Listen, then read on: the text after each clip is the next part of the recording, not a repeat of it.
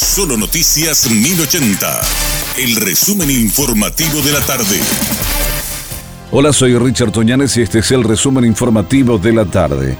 El ex dirigente deportivo con orden de captura por narcotráfico, Diego Benítez, habría sido detenido en Dubái, Emiratos Árabes Unidos.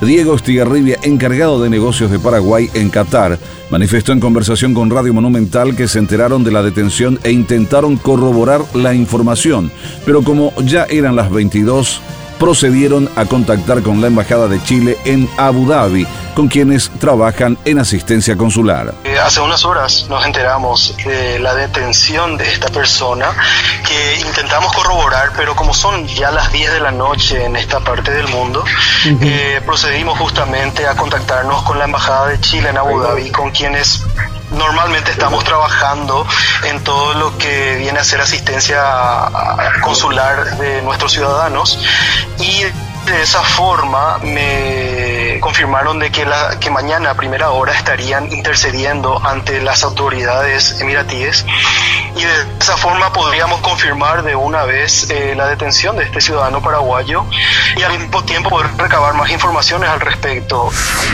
El ministro del Interior, Federico González, dijo que van por buen camino con las investigaciones para dar con los autores del atentado contra el intendente de Pedro Juan Caballero, José Carlos Acevedo. Les digo lo mismo con relación a lo de, a lo de Pedro Juan Caballero. Eso está en curso, una investigación que se está realizando de forma muy profesional. Hay gente ya identificada, hay datos que lógicamente no puedo compartir, pero se está avanzando bastante, no les puedo decir mañana ni pasado, pero sí les dije con relación a lo de Marcelo Pecci que estábamos muy cerca y, y en este caso estamos muy cerca también.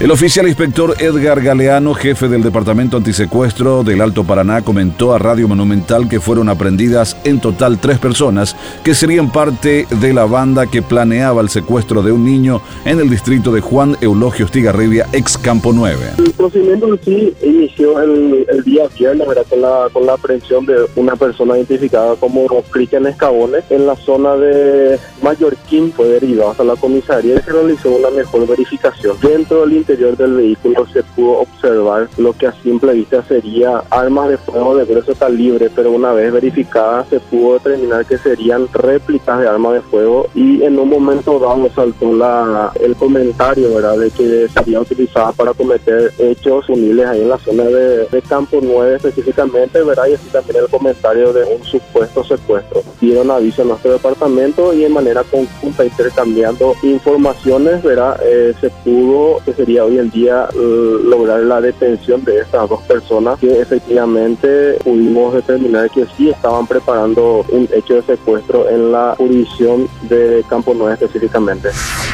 Una nueva denuncia de abuso sexual en una institución educativa saltó este miércoles, esta vez en un colegio de la ciudad de Ñemby. La víctima sería una estudiante de 14 años que habría sido abusada por un compañero.